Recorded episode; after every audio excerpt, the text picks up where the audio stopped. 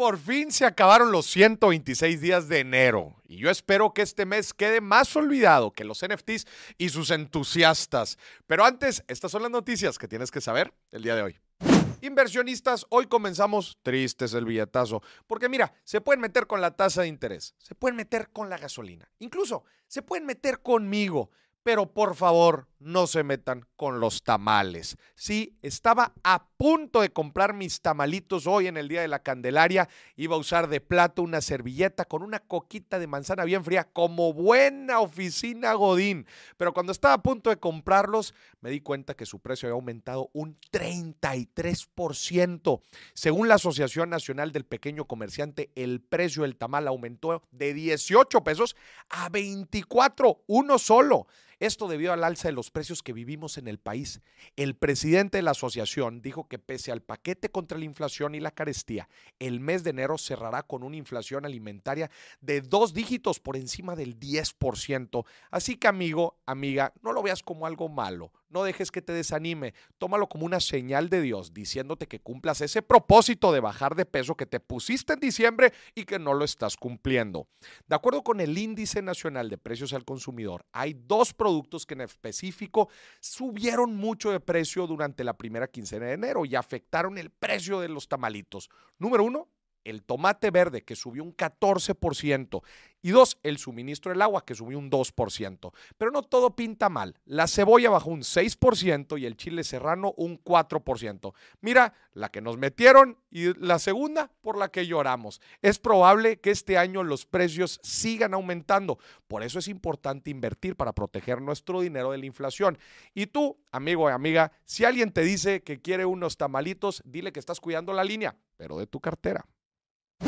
Otro que está cumpliendo sus propósitos es el SAT. En año nuevo agarró sus ubitas y solo se puso un propósito, recaudar más impuestos en este 2023, porque el SAT hará revisiones masivas a grandes contribuyentes para subir la recaudación. Así es, como escucharon bien, el SAT se va a poner las pilas y más rápido que tu papá yendo a comprar cigarros, los va a tener a todos más checados que teléfono de novio infiel. Se dice que en 2023 fortalecerá las estrategias que han aplicado en años pasados, ya que estas ayudan a la cultura para un mejor cumplimiento voluntario.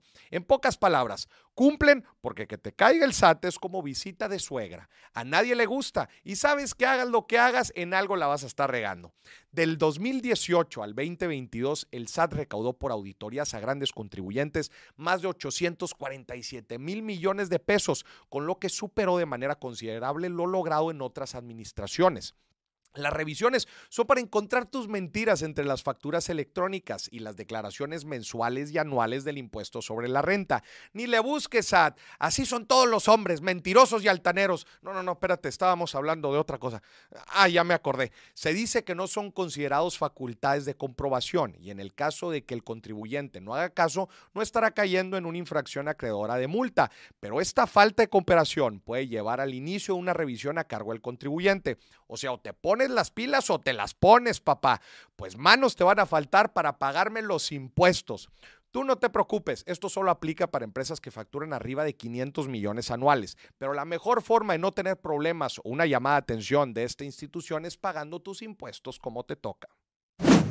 Todo el tiempo les damos consejos en este canal, que si inviertes, que si ahorras, que si dejas de gastarte dinero en shots para impresionar a tu crush, que tú y yo sabemos solo te busca para que le paguen la peda. Pero uno de los consejos que siempre damos es paga el total de tu tarjeta de crédito siempre. Y me da gusto que lo sigan porque según Daniel Becker, presidente de la Asociación de Bancos de México, cada vez hay más gente que utiliza su tarjeta de crédito como medio de pago y cada vez más totaleros. Yo sé que muchas personas piensan esto de los bancos. ¡Rateros desgraciados! ¡Infelices muertos de hambre! Pero a ver, la realidad es que si utilizamos bien nuestra tarjeta de crédito puede ser una muy buena herramienta de apoyo para tus finanzas. Daniel recalcó que el número de operaciones con tarjetas de crédito ha aumentado un 29% y que el índice de morosidad ha bajado un 3%. Y estoy seguro que la mitad de estas es tu amiga la de siempre diciendo, güey, para esto trabajo. Es importante recalcar que cada vez se utiliza menos como método de financiamiento, como me utilizaba a mí mi ex, y cada vez más se utiliza como método de pago del día a día. Seamos honestos, a todos nos gusta que nos presten dinero, pero a la hora de pagar nos hacemos más pendejos que el productor cuando le pregunto a qué horas te vas a poner a jalar, y luego ahí andamos pagando más interés que el que tiene ella por ti. Los felicito por pagar a tiempo y completa su tarjeta de crédito. Este es un muy buen paso para mejorar en la educación financiera de nuestro país. Lo que no podemos mejorar es lo que piensa ella de ti. ¡Eres cagada, mendigo! ¡Eres mierda! ¡Pinches mierda! La Fed le da tranqui con la tasa de interés y la sube en 25 puntos base, el aumento más bajo desde marzo del 2022.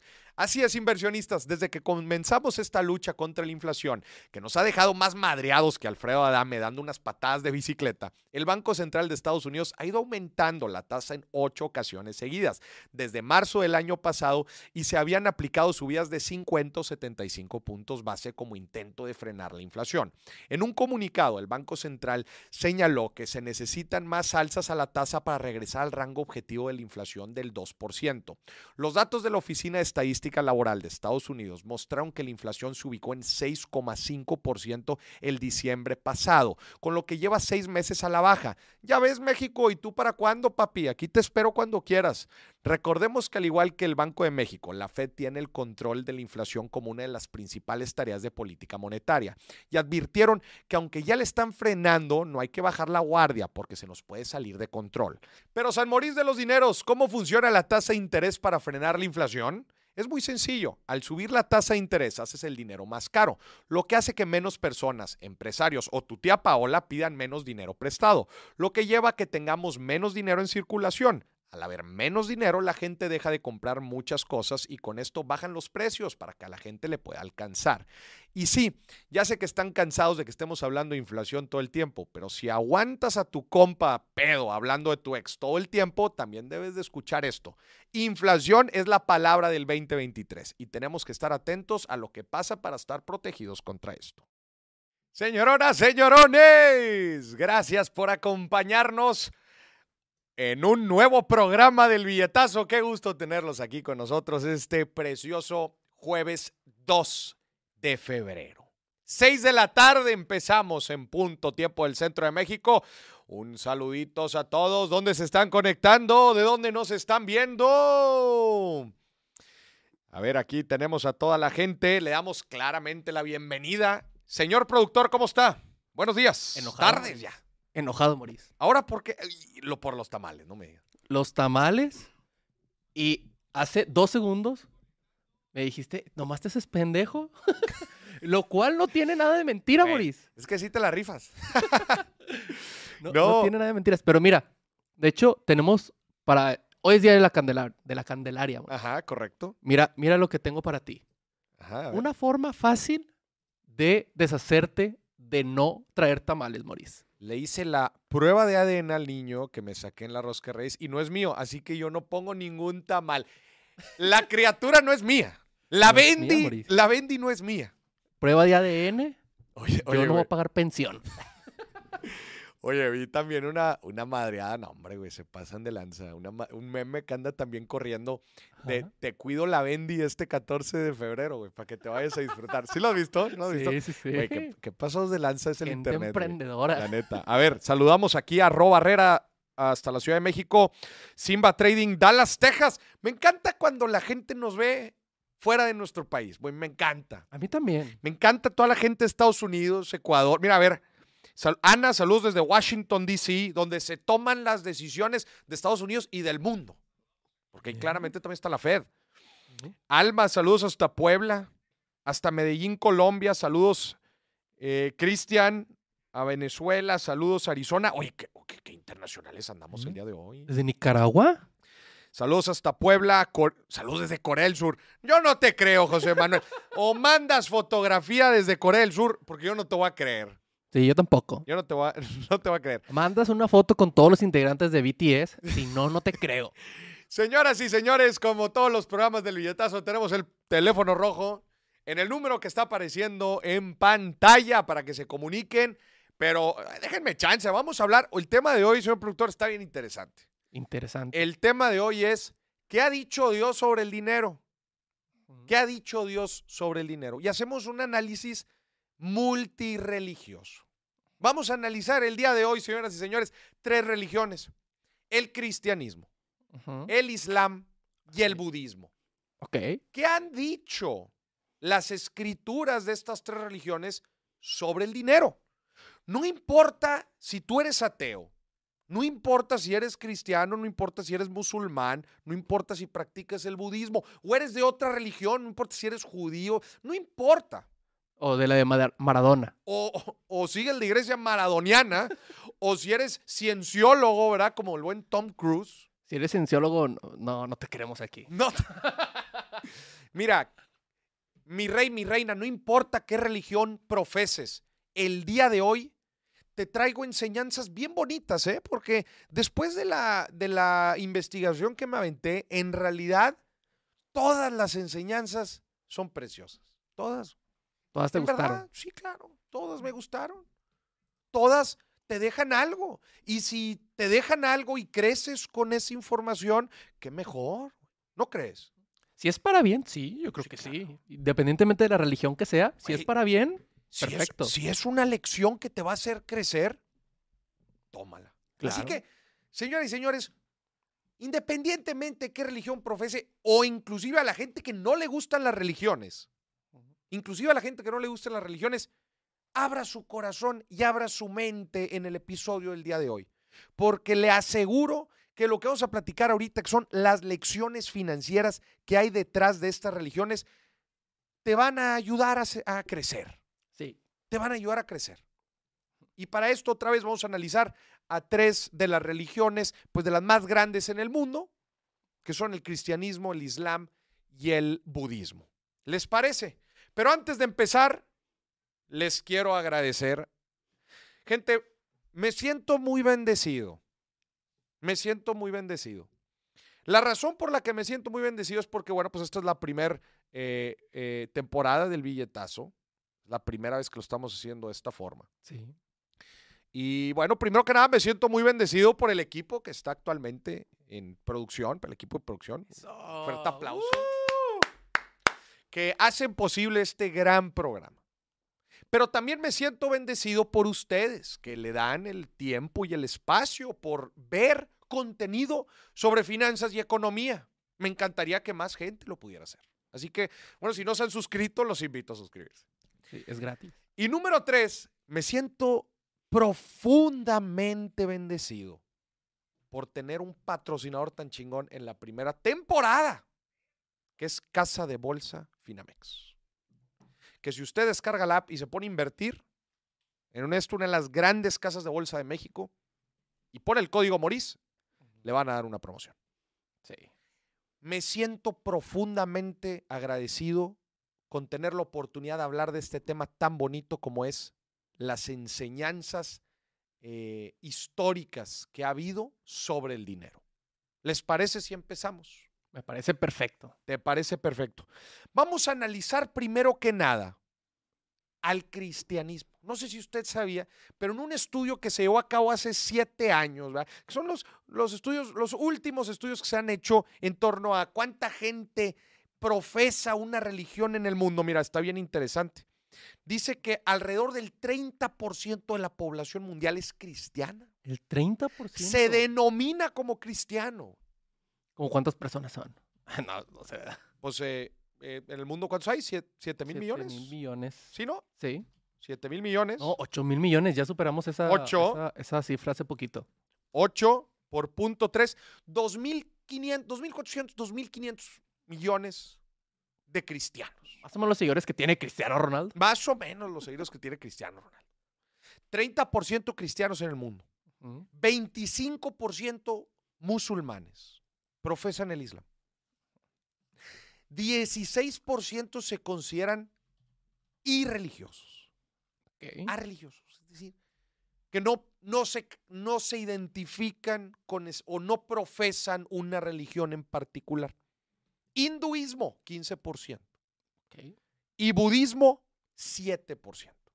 Más o menos son poco las estadísticas de un estudio que se hizo en el 2015. Es difícil hacer este tipo de estudios a nivel mundial. güey. Claro, sí, sí. ¿Estás de acuerdo? Así que vamos a entrar primero que nada con el cristianismo. ¿verdad? El cristianismo, los que profesan el, el- el- el cristianismo, básicamente, ¿de dónde vienen las lecciones sobre el dinero y sobre la riqueza? Vienen de lo que profesó Jesús Sí. de lo que dijo Jesús. ¿Verdad? Que lo que dijo Jesús está plasmado en la Biblia a través, pues, de los, eh, de los evangelios que escribieron los discípulos. Ajá. Y hay una, y mu- muchas veces usted probablemente si está familiarizado con la religión cristiana, sabe que Jesús hablaba con parábolas. Sí.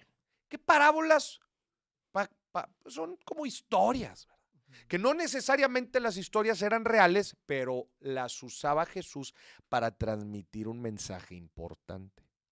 Y una de las parábolas más interesantes era la parábola de los talentos.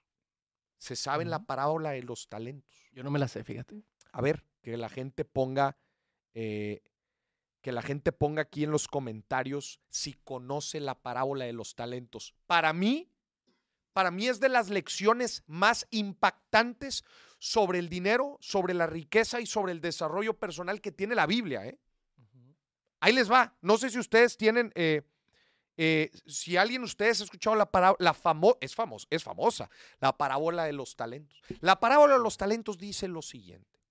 Había un amo, ¿verdad? Que tenía billete, ¿verdad? pero se iba a ir a un viaje, se iba a ausentar. Y vienen tres, tres, este, lo que aquí llaman tres, eh, pues discípulos, tres servidores del amo. A uno le da 10, a otro le da 5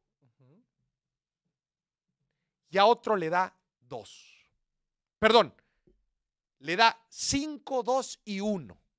Ok. 5 talentos a uno, dos talentos a otro y un talento a otro. Ok. Talentos se puede traducir pues que era dinero, pues, que era cosas de valor, Ok. ¿ok?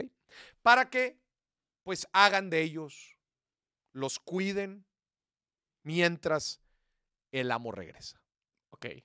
Cuando el amo regresa, se da cuenta, vienen a rendirle cuentas, ¿verdad? Sus, sus, sus, sus sirvientes. El que le dio cinco dice, amo, mira, y lo cito textualmente. Dice, Señor, cinco talentos me entregaste. Aquí tienes otros cinco que he ganado. Y el amo le responde, bien, siervo bueno y fiel. Ya que has sido fiel en lo poco, voy a ponerle al frente de mucho. Te di cinco y me los multiplicaste. Con lo que sea que te haya, eh, con lo que sea que te haya, eh, te haya dado la responsabilidad, ahora te daré más. Los invirtió en una, en una moneda del César virtual. Los invirtió en una criptomoneda virtual. del César. Del César, del César. Llega el que le dio dos talentos y dice, yo también los multipliqué. Me diste dos y ahora traje otros dos. En total cuatro. Ok. Y le dice otra vez el amo, bien, siervo bueno y fiel. Has sido fiel en lo poco, ahora te toca lo mucho. Pero ahí viene lo interesante de la parábola. A ver. Llega el que le dio una. Ok. Llega el que le dio uno. Y le dijo, Señor, sé que eres un hombre duro, que cosechas donde no sembraste y recoges donde no esparciste. Por eso me dio miedo. Escucha bien. Me dio miedo y enterré el talento. Lo escondí por miedo a perderlo. Ok. Y ahora que vuelves, ten, aquí está tu talento. Bueno, pues el amo se encabrona. Estoy enojado. se enoja, güey. Quitadle el talento a este burro, dice. Quítenle el talento, güey. Dáselo a los otros, los que supieron multiplicar sus talentos. Ok. Dice, porque a todo el que tiene se le dará y le sobrará, pero al que no tiene se le quitará hasta lo que tiene. ¿Qué te deja a ti, señor productor, esta parábola? ¿Qué les deja a ustedes? Déjenme en los comentarios. Yo creo que primero que está raro que entierre lo que sea que le haya dado. Pues ni que fuera un perro. Ah, no, no. sí, no, no es un perro. No, ¿sabes qué me deja a mí, güey? A ver. Los talentos, vaya palabra, ¿verdad? Talentos probablemente era una moneda de la época, Claro. pero mira la traducción en español tan bonita, güey. Los talentos, tus dones, tu activo invisible número uno, para tus dones, con lo que naciste o lo que has ido desarrollando, tus cualidades, habilidades, las escondes o las explotas. Güey, es increíble esta A mí me encanta la parábola, porque en pocas palabras te está diciendo, cualquiera que hayan sido tus talentos o tus dones que recibiste en la vida, ¿los estás utilizando o los estás enterrando? Por miedo. ¿A qué miedo? ¿Qué significa tenerle miedo al amo? ¿Al miedo al que dirán? ¿Al miedo al fracaso? El miedo a quedarle mal. El miedo a quedarle mal. sí, Oye, hay veces el talento también, este, a chica dice, híjole, no, no, no quiero eh, regarla. No quiero quedar mal con él. Esta es una gran parábola, si me preguntan a mí, de mis favoritas del Evangelio de Mateo. Seguimos con, Mira, aquí dice Guadalupe. ¿qué dice Guadalupe? Dice, cada quien tiene sus dones y de ti depende sacarle el 100 a cada uno de ellas, Moris. Exactamente. A ver, usted, ¿a usted qué le deja? Escriba aquí en los comentarios. Escriba aquí sus comentarios. Hay justo dice Eric que talento era una moneda de la época. Era una moneda de la época. Y mira, para seguir y concluir la parte del cristianismo, digo, esta parábola para mí es de las más impactantes. Hay otra frase también en el Evangelio de Marcos, también muy, muy típica que dice, muy, Dantus. muy fam- no, no Marcos Dantos. Ah, ok. Dice, es más fácil para un camello pasar por el ojo de, una aguja que para un rico entrar al, al reino de los cielos. Estoy, es- esto es muy fuerte, güey. Sí, sí, sí. Especialmente si te posicionas en esa época. En esa época, eh, el pobre, el pordiosero era mal visto. güey. Algo debió haber hecho en su vida antigua. Está, o sea, e- eso es una de las cosas que Jesús vino a cambiar, la percepción de la austeridad o de la pobreza. Siguen siendo hermanos. No se les debe de ver para abajo. Esa fue una de las lecciones. Y mira, otra gran lección, esta fue en Mateo y esta también es de las más impactantes. Nadie puede servir a dos amos, pues odiaría a uno y amaría a otro. Sería leal a uno y despreciaría al otro. No se puede servir a Dios y estar esclavizado por el dinero. Qué fuerte, güey. Sí, sí, sí. Que en pocas palabras te está diciendo, no tengas el dinero en tu corazón. Ten este propósito, este sentido de vida, este el agradar a Dios por encima de cualquier aspiración material. Ajá. Que, que ahí es la distinción de, porque muchos dicen, no, es que la- cierta religión te enseña que tienes que ser pobre y, tiene- y no tienes que tener dinero porque si no te vas a ir al infierno. Y no, no, no se trata de eso. Puedes tener muchas cosas, mucho dinero, siempre y cuando eso no rija tu vida. No rija tu vida, no rija tu corazón. Eso es, creo que de las enseñanzas más importantes que nos deja el cristianismo. Eh, y qué bonita la parábola de los talentos y estas frases en, en la parte del cristianismo. Cuando pasamos al Islam, hay cosas también bien interesantes. De hecho, el profeta Mahoma, yo no sabía, pero el profeta Mahoma era comerciante. Sí. Sí, el profeta Mahoma era comerciante. Entonces, en la, en la religión eh, eh, musulmana, el comerciante está, está visto como una buena profesión, como una profesión digna. Ok. A ver, estamos poniendo ahí el teléfono en pantalla para que se comunique y usted nos platique cuál ha sido la enseñanza que más le ha dejado sobre el dinero y que nos platique también si es que usted profesa una religión. Hay cuatro, si tienen una llamada me la pasan, hay cuatro principios dentro del Islam sobre el dinero. A ver. Está prohibido cobrar intereses para empezar. Bien. Esto está bien interesante. Bien, aprendan aquí los prestadores. Prohibición excesiva de especulación. Ok. No puedes especular con el dinero. No lo puedes meter a Bitcoin. No lo puedes meter a Bitcoin. Claramente eso está prohibido. Número tres. No puedes tratar con actividades consideradas pecaminosas. No puedes invertir en cannabis, desgraciadamente. Y número cuatro, Pero lo puedes consumir. pero no, mientras no inviertas. Y número cuatro, que todas las partes asuman el riesgo, tanto los beneficios de un proyecto.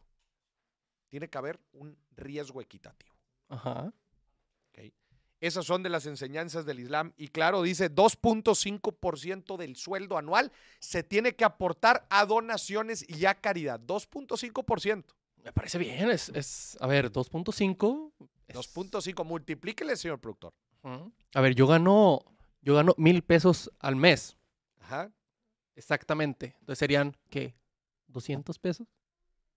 200. eh, do- No, es dos pesos. no, 25 pesos. 25. Yo no soy bueno en matemáticas. Yo estudié comunicación. man. No, el señor, señor productor chingado. A ver, pónganme el número ahí en pantalla. Tenemos una llamada Tenemos una llamada. A ver, ¿es en el teléfono rojo? No, nada más no miras que viene el Palacio Nacional. en el teléfono. No, no, no es, no es Andrés Manuel. A ver, échamela. A ver. Bueno. Bueno, Hola, ¿quién habla? les habla Ana Ana, ¿cómo estás? ¿De dónde nos hablas? de Washington, D.C. Washington, D.C. ¿A qué te dedicas, Ana? Qué gusto que nos estés acompañando. Ay, gracias a ti, Mauricio. Feliz de que por fin me hayan atendido la llamada. Pues estamos listos. A ver, Ana, platícanos, ¿cómo te llega todo esto? ¿Cuál crees que ha sido la, la enseñanza más importante relacionada al dinero? Bueno, em, yo soy católica, ¿Mm? sin embargo, em, he practicado el diezmo, y, pero no está relacionado a mi religión como tal, porque también he estudiado Kabbalah y, y eso, y eso me lo ha enseñado, ¿no? Ajá. pero sí he visto resultados. La verdad no sé si es algo de magia, no sé si es algo que, que no, realmente no sabría decirte, Maurice, pero las veces que yo me he dedicado a dar el diezmo he sido como bien... Eh, Has sido bendecida. Exactamente, y, y, y he recibido el dinero eh, multiplicado por tres, cuatro veces y sin explicación alguna. ¿Y cuánto Entonces, pagas de diezmo? sí funciona. Aplica, platícanos cómo funciona pagar el diezmo. Antes de continuar, Ana, bájale tantito donde estás escuchando la transmisión y escúchanos por el teléfono porque acá lo escuchamos doble. Ah, lo estamos escuchando doble. Ahora, Ahora bien. Eh, El diezmo se llama porque antes era el 10%, ¿verdad? De, de- correcto. en- entonces, pero es el 10% de tu sueldo anual o cuánto es? Mm, De todos los ingresos, de todos los ingresos que tú recibas, al bien sea semanales, todo lo que ingresa en tu cuenta o en efectivo, sacas el 10%. En Y el- ese de- 10% lo destinas no mm, eh, a como a regalarlo, sino más bien a organizaciones que tú te sientes identificados que te que te mm, te dan te, te proponen algo de valor, bien sea tu escuela, bien sea eh, en la universidad o algo que tú que, que haya aportado a tu crecimiento y de forma 10%. anónima. Fíjate que en el Islam, bien interesante, en el Islam es el 2.5%. Y a ver, ¿cómo, platícame, esto es, esto es algo interesante, o sea, ¿cómo eh, de alguna forma se te ha regresado? Y la pregunta aquí es, oye, ¿es magia, no es magia? ¿Cómo es que sientes que se te ha regresado? es en efectivo. En sea encaje. por un bono. Sí, eh, bien sea por bono o porque llega más trabajo y me pagan extra, eh, se, se manifiesta de cualquier forma, pero desde mi experiencia sí puedo decirte, Maurice, que funciona. Como dice, daos y recibirás. Qué chingón. Totalmente. Qué Eh, chingón. Si tengo Totalmente. una sugar mommy que me da dinero, ¿también entra en esos ingresos? ¿O eso sí es aparte, como donación? Ese, ese dinero entra. Bueno. No, eso sería diferente, eso sería diferente por el uso que le vayas a dar, ¿no? Ah, ese sí tiene tratamiento diferente. Aunque eso sí lo tienes que pagar al IRS o al SAT, ese sí entra. Ya. Señor, señor productor, para que te fijes. Ya. Ana, muchísimas gracias por tu llamada. Abrazo hasta Con gusto, Washington. Maurice. Bye, bye. Claro que sí, igual. Lo que no saben ustedes es que este teléfono rojo ya también lo probamos y llega hasta la Casa Blanca, Sí, ya. hasta Washington DC. Señoras y señores, y para concluir aquí la parte, también el, el budismo es de las cosas también ah, más interesantes en torno no solamente al dinero, sino al mundo material, porque el budismo habla sobre el desapego. Y fíjate, el budismo habla sobre la satisfacción que vive el ser humano y dice que hay dos niveles. Es- chéquense por favor, esto está bien interesante. A ver. Buda dice, hay dos niveles de satisfacción en el ser humano. El primer nivel es el nivel de satisfacción percibido por nuestros, por nuestros, eh, eh, que percibimos de forma sensorial, por nuestros sentidos. Esto es lo, lo normal que vive el ser humano y es lo que constantemente buscamos. Es lo que desgraciadamente mucha gente cree que es la felicidad, el tener sentimientos placenteros. Comer cuando te compras. Y también lo material nos da este sentido sensorial de felicidad. Claro. Sí. ¿Sabes cuál es el problema de este primer nivel de satisfacción, el sensorial? ¿Cuál? Que es temporal. Sí. Temporal. No dura siempre. Tú te compras algo, te acabas de comprar un nuevo coche. ¿Cuánto te dura el gusto o el placer de tener un nuevo coche? ¿Qué te gusta? ¿Dos meses? Dos mesecitos, tres mesecitos. No te dura mucho. Te compras esos zapatos que querías y estás encantado y luego se te pasa. Sí. Te compras algo en una plataforma digital. Ajá. Se te pasa cuando te llega. Ni siquiera cuando lo abres. Ni siquiera cuando lo abres, ya cuando te llega ya. Ya es como que, ah, pues ya llegó.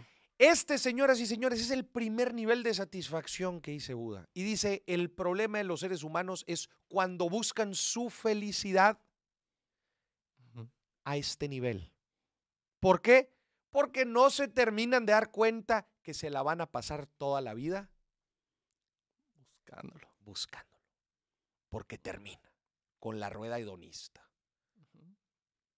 Es como una droga. ¿Sí? Dicen que las personas se vuelven adictas no por la sustancia, sino porque están esperando sentir lo que el- El les hizo sentir high. la primera vez que lo probaron. El high, pero vas, vas, vas eh, desarrollando resistencia. Claro. Pero dice Buda, hay otro nivel. Hay otro nivel. Un diferente nivel. Que es el diferente, es el nivel del estado de paz mental. Dice, esta es el nivel de satisfacción duradera, que es cuando tu felicidad no depende de bienes materiales ni de cosas terrenales, sino que la felicidad viene del interior. Bien. viene de tu propia satisfacción, de el hecho de cómo tú te percibes, cómo tú creces, cómo tú te respetas, tú personalmente. Y eso te da a ti la paz mental suficiente para no importa las adversidades que estés enfrentando allá afuera, tú estás en paz contigo mismo. Sí. Y por lo mismo, tienes felicidad, no importa tus sentidos o todas las cosas que allá afuera te estén afectando, que al final de cuentas tú no tienes control. Claro. Dice, sobre lo que tú tengas control, eso sí, eso es lo que te va a dar una felicidad duradera. Dice, limita la codicia. Las cosas materiales son buenas, el problema es cuando las ligamos con nuestra felicidad. Porque eso nada más resulta nuestro ego. Eso nada más resalta nuestro ego. Y el ego viene con el miedo. Claro. Y eso, desgraciadamente, pues termina en frustración.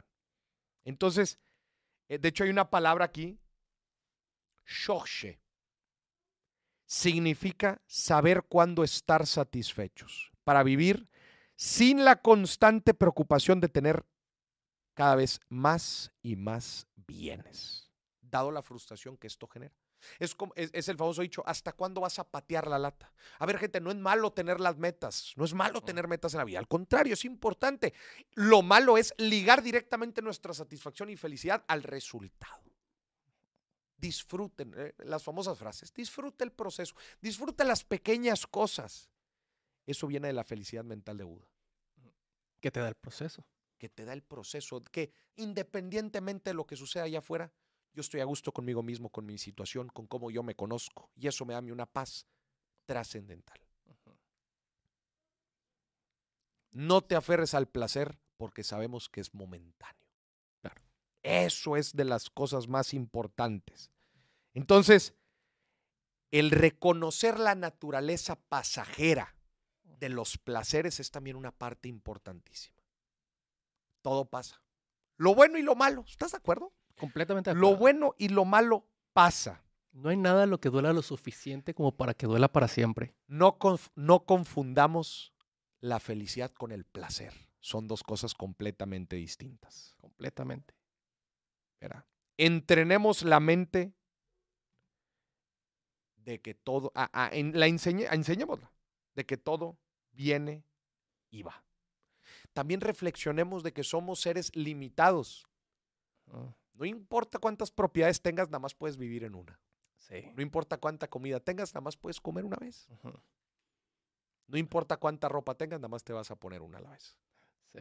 Somos seres limitados. Esto es también de las cosas más interesantes que descubrí de la cultura de la religión budista. Eh, el desapego y la paz mental que te da todo esto. ¿Usted qué opina, señoras y señores? Obviamente su opinión siempre es la más importante. Siempre, pero siempre es la más importante. Dice aquí Franco Pastor, que no es pastor, así se apellida. Me encanta tus programas, y aprendiendo mucho sobre el tiempo de haber escuchado tus podcasts. Gracias por estarnos acompañando. Es la primera vez que estoy aquí en vivo. Me encanta tu orientación. Gracias. Saludos desde Guatemala. Abrazo. Mira, había una, había una chica aquí que se llama Karen, que dice. Déjalo encuentro porque fue, fue, fue mucho antes, pero decía: No sé mucho de finanzas, pero no tengo deudas. Creo que voy por buen paso. El no tener deudas, ya, ya- oye, ya estás adelante que mucha otra gente allá afuera, ¿eh? Ah, mira, aquí está. Dice: Soy pobre, pero sin deudas. Así que tengo un punto a mi favor. Sí, claro. Para terminar la parte del budismo, no asignes tu felicidad a las cosas pasajeras, materiales, al deseo que viene y va. Enfoca y entrena tu mente a que la felicidad viene de la comprensión de uno mismo, del crecimiento personal y de la aceptación. Y escúchenme bien, señoras y señores, el sufrimiento va incluido. Estas son de las lecciones más ricas que tenemos en estas escrituras, tanto en la Biblia como en el Corán, como en el budismo, que las tres religiones hablan sobre el dinero de una forma muy peculiar, muy particular, y podemos aprender de todo ello. Vámonos al minuto Finamex.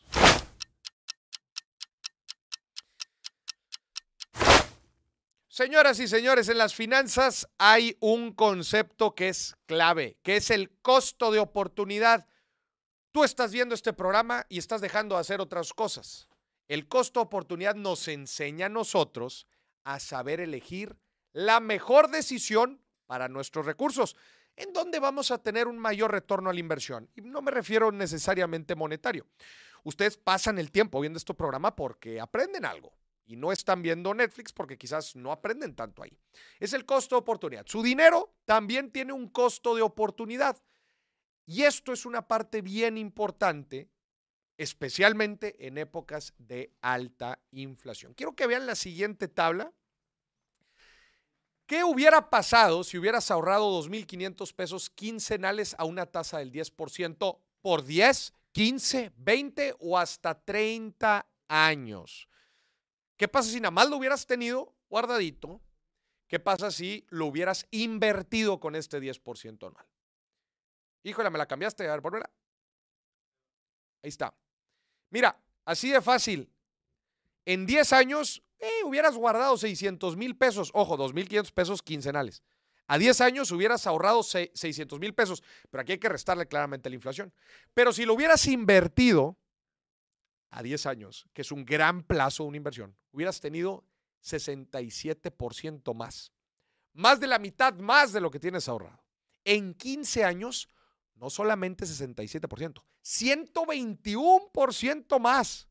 A 20 años, casi 200% más, casi tres veces más. Ahorras un millón y casi, casi estás terminando con tres, más de 3 millones y medio. 30 años, hubieras solamente ahorrado un millón ochocientos mil pesos y hubieras terminado con tu inversión con más de 10 millones de pesos. El valor aquí está en invertir en el largo plazo. Y esto, señoras y señores, se logra invirtiendo. Pero si van a invertir, háganlo con alguien regulado, con instituciones financieras sólidas. Y para eso está, señoras y señoras, Casa de Bolsa Finamex, que es una casa de bolsa, es una institución que te ayuda en la intermediación financiera para comprar productos financieros, para invertir tu lana, ahorrarla, invertir tu lana. Con la app de Finamex, ustedes pueden ahorrar de forma segura o también pueden invertir en diferentes cosas. Pueden invertir en acciones, pueden invertir en instrumentos de renta fija, pueden invertir en fondos. Están regulados por la Comisión Nacional Bancaria y Valores. Importante, gente. Dígale vaya a todos esos fondos y aplicaciones patito. Inviertan con instituciones financieras reguladas. Finamex Casa de Bolsa, 100% mexicana y con más de 48 años de experiencia. No le muevan, señoras y señores. Y además, si ponen el código Moris, van a tener una muy, pero muy buena promoción. Gente, descarguen la app de Finamex y empiecen a invertir su lana. Escogen la mejor opción considerando el costo oportunidad.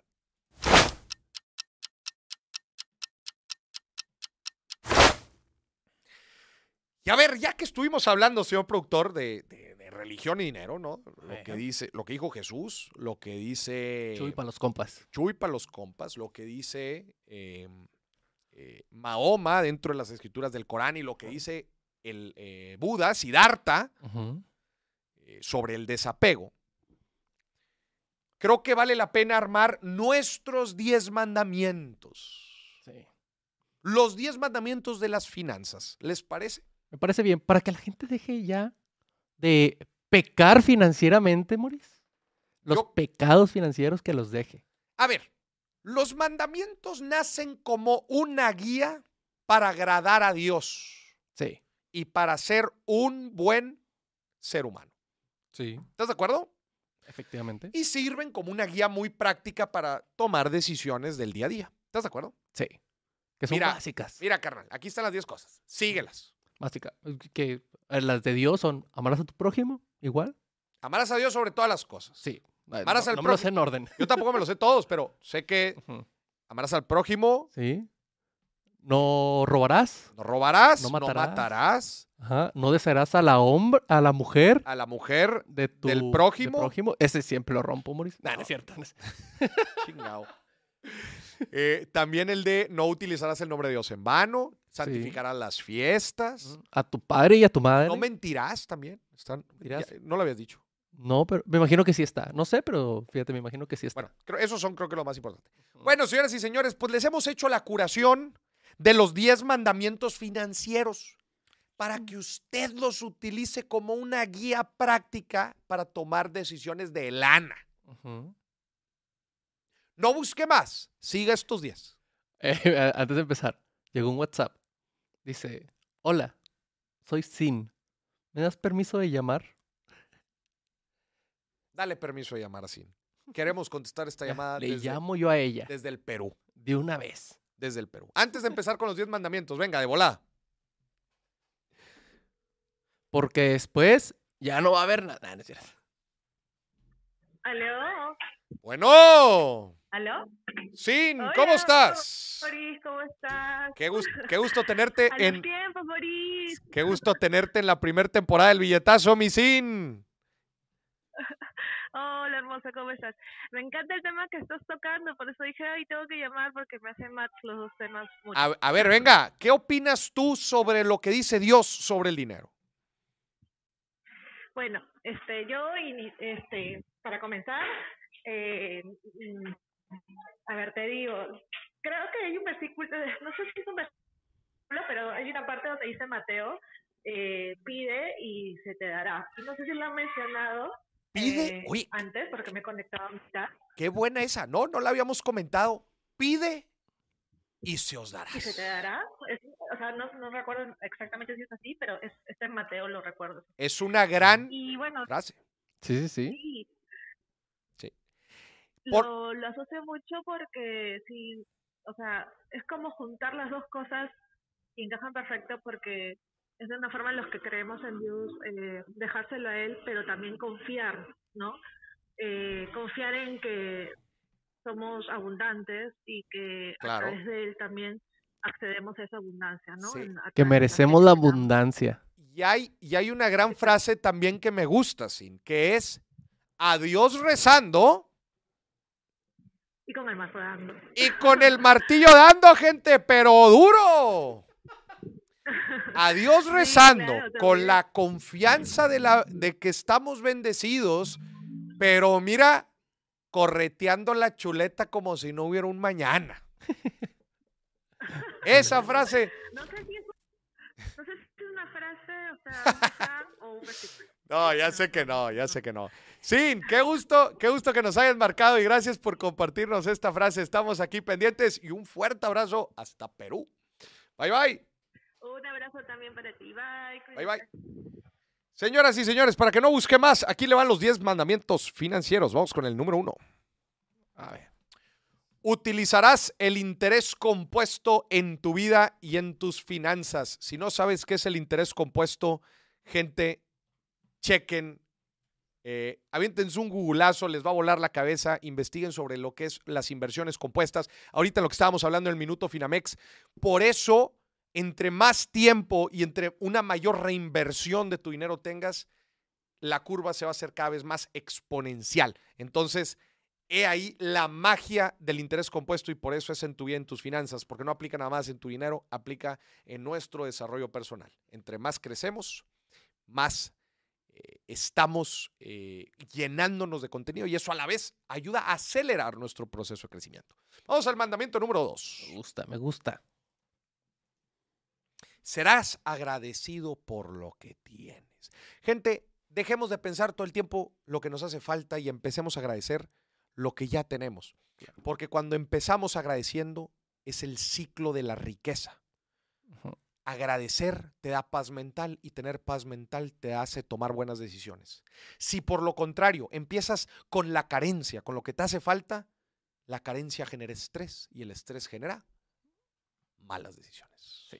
Y todo es un ciclo. Así que gente, empecemos agradeciendo. Como Gracias lo por dijo Bad acompañarnos. Bunny. La vida es un ciclo y lo que no sirve, yo no lo reciclo. Yo no lo reciclo. Para afuera. ¿Cómo empezamos el programa el día de hoy, señor productor? Agradeciendo. Agradeciendo. Mandamiento número 3. Se va a Llevarás un presupuesto para conocer tus finanzas, señoras y señores. Lo que no se mide no se mejora. Si usted no tiene un presupuesto, no me salga con que es que no me alcanza el dinero.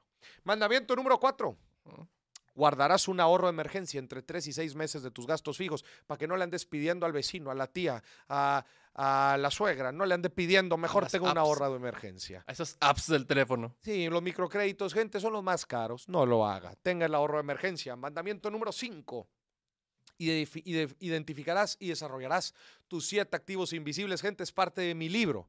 Parte del último libro que lancé. Los siete activos invisibles son esas cosas que tú ya tienes. Te doy los primeros tres. Tus dones y habilidades, como vimos en la parábola de los talentos. Tu conocimiento y tus relaciones. Son tres de tus activos invisibles que tienes que buscar desarrollar sí o sí. Y si quieren saber más, compren el libro en www.morisdieck.com. Correcto. Mandamiento número 6.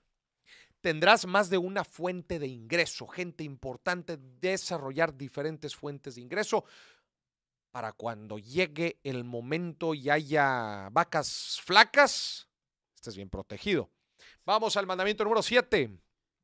No te endeudarás de más de lo que debes. Ahí está mal. Es no te endeudarás más de lo que debes no más del 30% de lo que ganamos, gente. No le, meten, no le metan problemas de deudas a sus conocidos. Las deudas, siempre lo digo, ni una vale madre. La única, si acaso, el crédito hipotecario. Sí. Todo lo demás, ahórrele. Mandamiento número 8. Solo invertirás en cosas que conoces. Gente, cuidado con la especulación y mucho cuidado con las inversiones de riesgo. Inviertan en cosas que conozcan o aprendan primero antes de invertir. Mandamiento número 9. Ajá. Vivirás dentro de tus posibilidades. Gente, no gaste por aparentar. Ya acabamos de escuchar todo lo que dice el budismo sobre el desapego material. Vivan dentro de sus posibilidades. No, no vivan al día, no gasten todo lo que tienen. Sean precavidos, ahorren e inviertan. Y el último mandamiento, número 10. Usarás seguros para protegerte contra riesgos financieros. Gente, hay, cosas que sí, hay cosas que simplemente no podemos prever, pero sí nos podemos proteger. Transfieran los riesgos a través de seguros financieros. Estos fueron los 10 mandamientos. Gente, síganlos. Es una guía práctica para tomar decisiones financieras inteligentes. Y vámonos para las reacciones, que se nos acabó el programa. Las reacciones, hoy vienen buenas. Vamos a ver. No se escucha. ¿Qué está poniendo aquí la gente? Aprenderás a hac- a hacer una tabla de interés compuesto en Excel. Oye, ese es un gran reto, ¿eh? Eso es bueno. Iván, si sabes hacer una tabla de interés compuesto en el Excel, jefe, jefe. Saludos a María. Dice Carla Morís, quiero ser la novia que vas a tener este año. Es que los que no nos acompañaron en el episodio número uno, los que no nos acompañaron en el episodio número uno, este va a ser el año que voy a tener novia, señor productor. Sí. Lo decreté y lo Ah. sigo decretando. Hay mucha gente que ya, de hecho, vamos a hacer un 12 corazones financieros, Moris. ¿eh? Vamos a hacer un 12 corazones financieros. Imagínate. Ya ahí, ahí para que escriban en Instagram si se quieren escribir. No es cierto. Oye, están poniendo aquí también. La otra parte de la frase es, dando es como recibimos. Qué bonito, ¿no? Cuando tú ayudas a generar prosperidad a los demás, las cosas te regresan. Sí. Siempre. A ver, ¿ya tenemos la reacción? Ahí te va. 23 años y para mí lo mínimo es que sea profesional. No me sirven técnicos o tecnólogos. Profesional, carrera profesional. Segundo, tiene que hablar o por lo menos entender un segundo idioma. Tercero, tiene que obtener por lo menos un vehículo. Preferiría motos porque me encantan las motos, pero los carros no me molestan.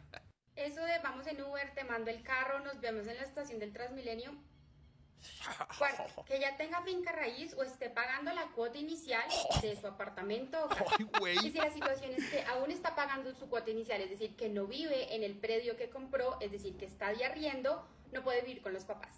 Tiene que ser independiente. Ya descartó al 70% de la población. Visa, por lo menos visa a los Estados Unidos. Sexto, tiene que ganar por lo menos más o igual de lo que yo gano económicamente. en este Quítame momento. esta chiflada. Quítame a esta chiflada. Nada más exigiendo. ¿Y Sí, tú sí, qué sí. aportas, mi reina? ¿Tú qué aportas? No, y te falta. Tiene que lavar los platos, tiene que hacer de comer, tiene que lavar la ropa. Mendiga. Como que está, como que una cartita a Santa Claus de su pareja ideal. ¿Cómo puede ser, hombre? No, no, no. No tiene vergüenza. No tiene vergüenza. Una pareja se construye, una buena relación se construye. No venga con cartita Santa Claus, hombre. Ching. A, a ver, Moris. Yo nada más tengo una, a una. ver, a que ver, sepa Excel, que sepa Excel, ya. Sin todo. manos. Digo, sin, sin mouse. Nada más, güey, nada más, que sepa Excel. Si sabes Excel, puedes hacer todo en la vida. Administrar, trabajar, este, escribir, redactar, todo, todo en Excel. Yo, yo Mendi- no, ya- me enojé. te voy a decir yo, 26 años y los requisitos, requisitos mínimos son que sea mujer. Ya. y es opcional, Moris. No, hombre, güey. Vamos al siguiente, ¿te parece? Oye, dice Andrea, dice aquí, si supiera la morra, los técnicos ganan muchísimo en el extranjero. Incluso a veces mejor que la... Sí. Vamos al siguiente. A ver, chicos, antes me he encontrado esta cartera en la calle con 50 euros dentro y me he preguntado, ¿qué haría Jesús en este caso? Entonces, los he convertido en vino. ¡Qué chula, mi reina! ¿Qué hubieras hecho tú con 50 euros en la calle? Como soy religioso, Moris, También. los hubiera convertido en vino también. Hablando de religión y dinero. No, yo lo hubiera hecho como en la parábola, eh, con la parábola de los talentos. A ver, pásame esos 50, vamos a multiplicarlos, papá. Y luego para que llegues con el dueño, ¿verdad? porque seguro está el lo que en España se llama el DNI, Sí. es el INE aquí. Le regresas los 50, pero sí, mi reina, yo ya gané los otros 5. Oye, lo que te gastaste en gasolina en llevársela, ahí están los 50 euros. mejor lo habíamos convertido en vino. A ver, vamos a la siguiente. Ahí te va. Este va sin audio. Voy a vender pizza en mi departamento en pandemia. ¿Qué es lo peor que puede pasar? A ver. Sí. Y ahí vemos cómo va evolucionando su Ajá. negocio. Se compra sus refris, ok. sus. Todos los artefactos. Y es su departamento, es su departamento. Sí. Mira, ya. Oye, Poquito, lo- lo poquito fue armado. creciendo. Y está repartiendo y todo. Sí. Y luego ya rentó otro lugar. Sí, ya tiene su localito. Oye, qué chingón. Digo, a ver, nada más eh, empezar en el departamento es bien delicado, ¿ah? Sí, este, Sí, porque es de seguridad. sí, por cuestiones de seguridad es bien delicado. güey. Se, se quema ahí los hornos. Que, ¿Viste los hornos que compró? Sí. Pues sucede ahí lo que sea. Oye, ¿qué va a decir el vecino arriba?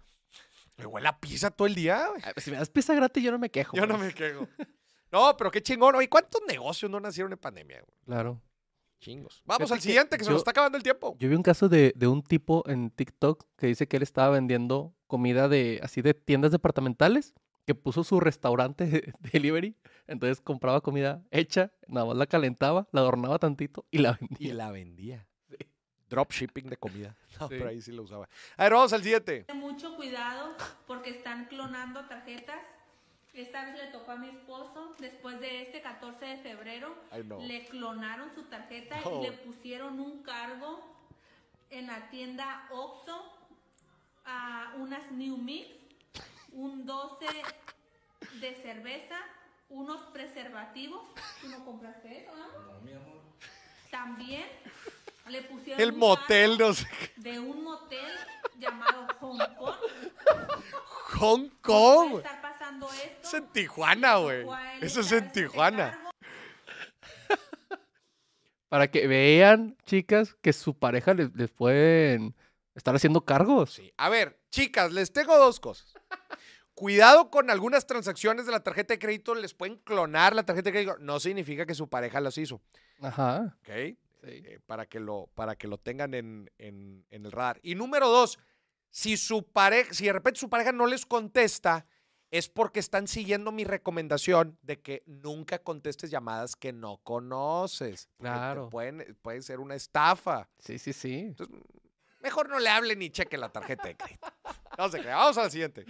Ese es el último, comprar Oye, oye, espérate, tiempo, tiempo, tiempo. Preguntan aquí. ¿Cómo sabes que es en Tijuana, Moris? Porque cuando fui a dar una conferencia en Tijuana me platicaron que ahí estaba el Hong Kong. Ah, ya. Dice Sin que qué bien sabes. no, es que cuando fui a Tijuana me, me, me platicaron de ese lugar. Claro, claro. Sí, sí, sí. Pero ibas y regresabas, o sea, el mismo día y regresaste el mismo día, entonces. Preguntan a que cómo sé que está en Tijuana. No, no, está en China, Hong Kong, ¿no? Sí, sí, sí. en China, China. China.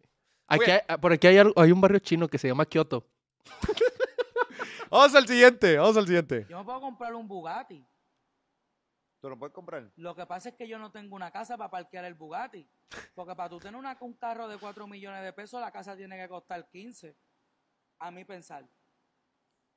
Yo no puedo pa- parquear el carro, el Bugatti, al lado de otro carro que no cueste lo que vale mi carro.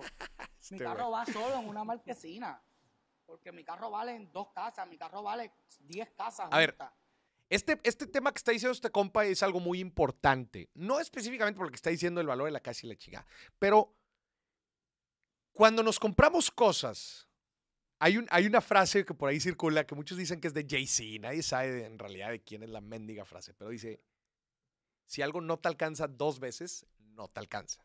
Bien. Y es que sí, a ver, fíjate, no el Bugatti, ¿verdad? pero te compras un auto muy caro. Sí. Y luego para pagar el seguro andas batallando, para pagar el mantenimiento andas batallando. Carnal, no era el carro para ti, güey. Exacto. Y así, eso aplica para cualquier otra cosa. Porque lo andas apretado y lo deja tú. Y peor si te endeudas. No, no, no. Ya fue, ya fue el último, ¿ah? Vámonos a los min tweets. Ah, listo a las preguntas que ustedes nos hicieron, gente relacionada a este tema, para cerrar el billetazo. Venga, ¿cuáles son las preguntas? Moris, pregunta Yassi. ¿Los ricos se irán al infierno? A ver, yo no sé quién carajo se va a ir al infierno, pero a mi parecer, eh, tener riqueza, tener prosperidad no es malo. Lo que es malo es lo que hagas con ello. El dinero es simplemente un instrumento y muchas veces el dinero exponencia lo que somos. Si somos personas malas, si somos personas este, que hacen... eh, siempre están buscando hacer el mal o, tratamos mal a la gente, el dinero solamente va a exponenciar eso. Pero si por el contrario somos personas que constantemente estamos viendo cómo le agregamos valor a la gente, la riqueza es una bendición que nos va a hacer llegar a más y a más personas. Eso es lo que pienso yo. Vamos al siguiente. Dice Iván, ¿el dinero hace mala a las personas? Creo que agudiza lo que somos, pero otra vez creo que refleja nuestra, nuestra naturaleza, en realidad lo que somos, nuestra esencia. Eh, eso es. Entonces, eh, una persona que es naturalmente buena, naturalmente bondadosa, creo yo que va a poder exponenciar, va a poder hacer mucho, pero mucho más, va a poder resaltar lo que es Ajá. con dinero. Igual las personas malas. Vamos al siguiente.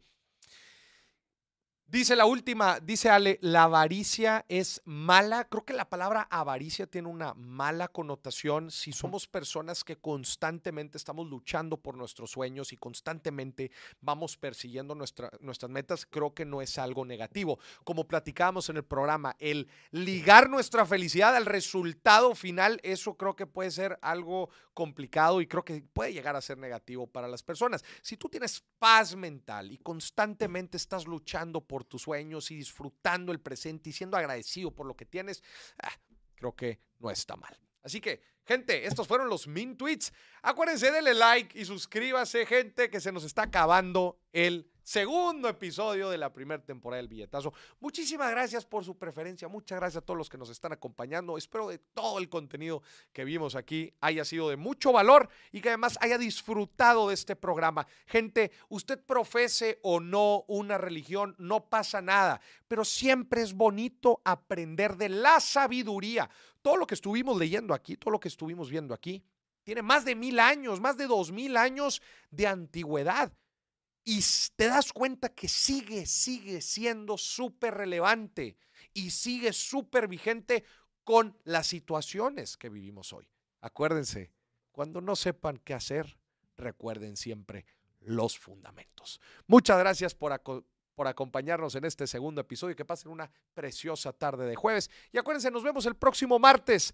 Acuérdense, todos los martes y jueves a las 6 pm, 6 de la tarde, tiempo del centro de México, aquí por mi canal de YouTube, el próximo episodio del Billetazo. Muchas gracias a los que nos acompañaron y también a los que marcaron. Queremos escucharlos mucho, pero mucho más. Gracias por acompañarnos. Gracias a nuestro patrocin- patrocinador, Casa de Bolsa Finamex. Gente, bonita tarde.